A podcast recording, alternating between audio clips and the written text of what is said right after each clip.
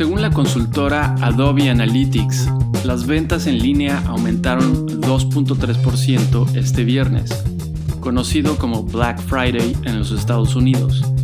Es un crecimiento mayor al 1% esperado. El 48% de las compras se realizaron en línea, pero la consultora espera que el día de mañana, conocido como Cyber Monday, supere estas ventas en 22%, otra muestra más de que la economía estadounidense se encuentra lejos de una recesión. Hoy es el domingo 27 de noviembre del 2022 y este es el volumen 3, número 46 del semanario El inversionista.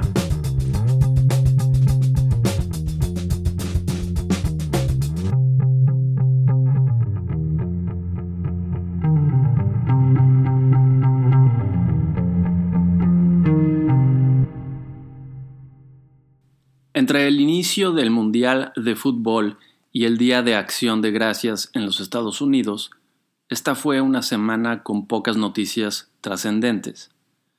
En México, la Suprema Corte de Justicia eliminó la prisión preventiva oficiosa para delitos fiscales, un método que preocupaba por la posibilidad de su mal uso político.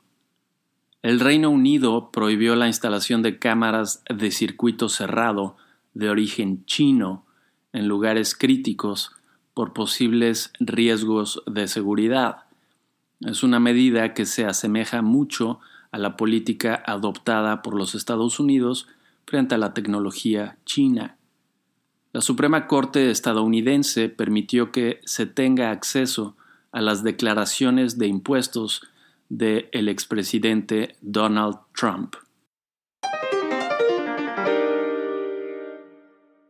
En noticias económicas, la inversión extranjera directa en México tuvo un crecimiento anual de 29.5% al tercer trimestre. La mayor parte viene de los Estados Unidos a la industria manufacturera, sin duda una de las principales fuerzas detrás de la fortaleza del peso. China firmó un contrato con Qatar para la compra de 4 millones de toneladas de gas natural licuado al año por los siguientes 27 años. China sufre una vez más de extensos confinamientos a lo largo del país debido a los rebrotes de COVID-19. El gobierno de Xi Jinping sigue irracionalmente empecinado en mantener su estrategia de cero tolerancia contra toda la evidencia de que la vacunación y no los confinamientos son la única salida. En noticias empresariales, Inbursa se retiró de la contienda para la compra de Banamex. Foxconn, la principal maquiladora de Apple, ofreció 1.400 dólares a los empleados chinos que deseen renunciar a su trabajo en la planta, después de un episodio de protestas por el maltrato físico al que están sujetos. Se habla de más de 20.000 empleados que decidieron tomar el dinero e irse. Y se dice que la producción de iPhones podría verse reducida en 20% durante varias semanas. La farmacéutica Merck compró Imago Biosciences por 1.35 miles de millones de dólares. Imago es una biotecnológica especializada en cáncer de sangre. Y en una noticia relacionada, la FDA aprobó la medicina más cara del mundo, al menos según el precio de lista. Es un tratamiento genético contra la hemofilia tipo B y su precio máximo al público es de 3.5 millones de dólares. Su aplicación única parece bastar para eliminar la necesidad del tratamiento estricto de infusiones profilácticas que se utilizan hoy en día.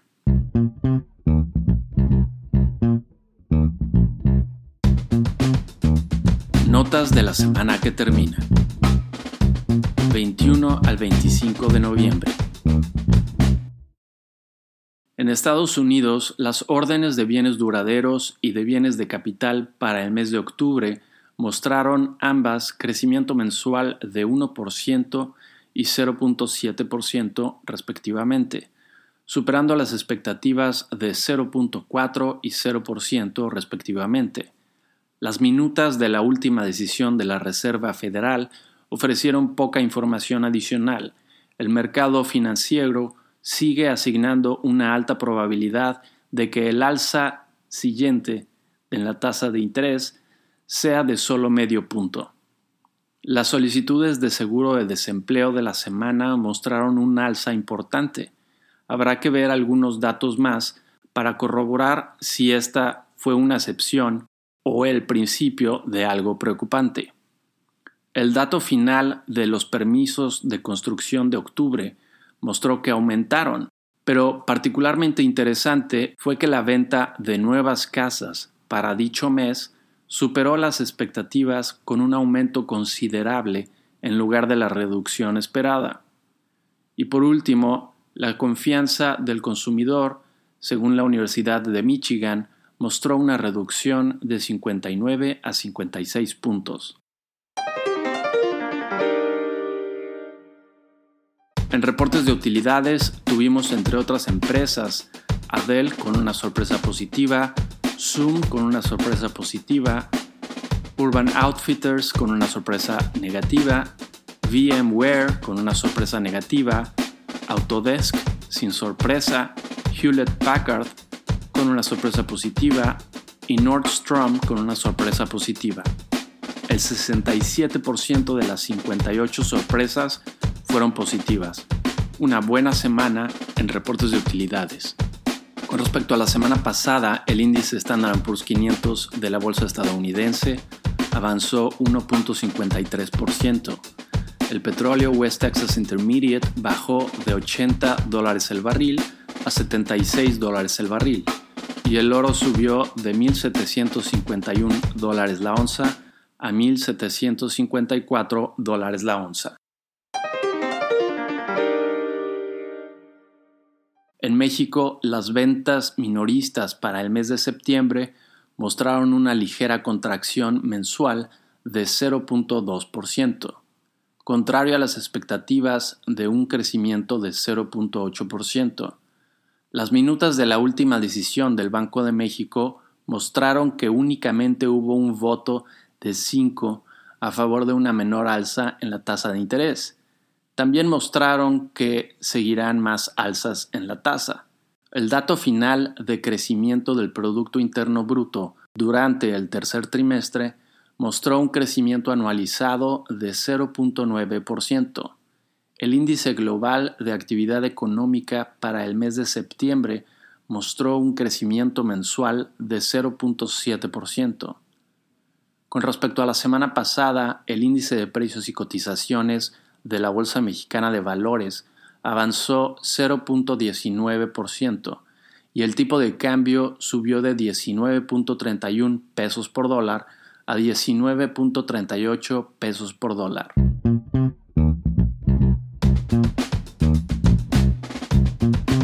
Podemos esperar para la semana entrante?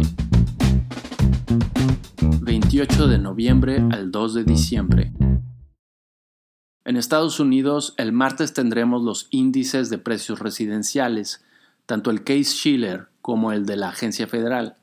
Ese mismo día tendremos la confianza del consumidor según el Conference Board. El miércoles y viernes tendremos los datos de empleo, el miércoles tendremos un discurso del jefe de la Reserva Federal, Jerome Powell, y las vacantes al mes de octubre, además del segundo preliminar del crecimiento de la economía durante el tercer trimestre. El mismo día tendremos también las ventas residenciales pendientes para el mes de octubre. El jueves tendremos el ingreso y gasto personal para el mes de octubre con el índice de precios correspondiente será de mayor interés el índice de gerentes de compra del Institute for Supply Management para el mes de noviembre, que también tendremos ese mismo día junto con las solicitudes de seguro de desempleo. El viernes tendremos la tasa de desempleo, que en la ocasión anterior subió dos décimas. Se espera que recupere al menos una para quedar en 3.6%. Ese mismo día tendremos el aumento en empleos del sector no agrícola. En reportes de utilidades tendremos, entre otras empresas, a Salesforce. En México, el lunes tendremos los datos preliminares de la balanza comercial al mes de octubre. El martes tendremos la tasa de desempleo para el mes de octubre. El jueves tendremos el índice de gerentes de compra y el de confianza empresarial para el mes de noviembre. Ese mismo día tendremos también los resultados de la encuesta sobre expectativas a los especialistas del sector privado, hecha por el Banco de México.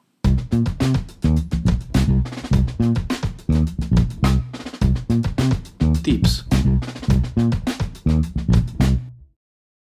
La semana entrante tendremos dos eventos de interés el discurso de Jerome Powell y los datos del mercado laboral.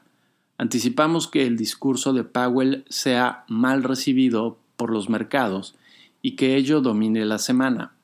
Sin embargo, mantenemos nuestra recomendación de mediano y largo plazo, utilizar el buen tipo de cambio para invertir en la bolsa estadounidense que nos parece ya tocó fondo y está en recuperación.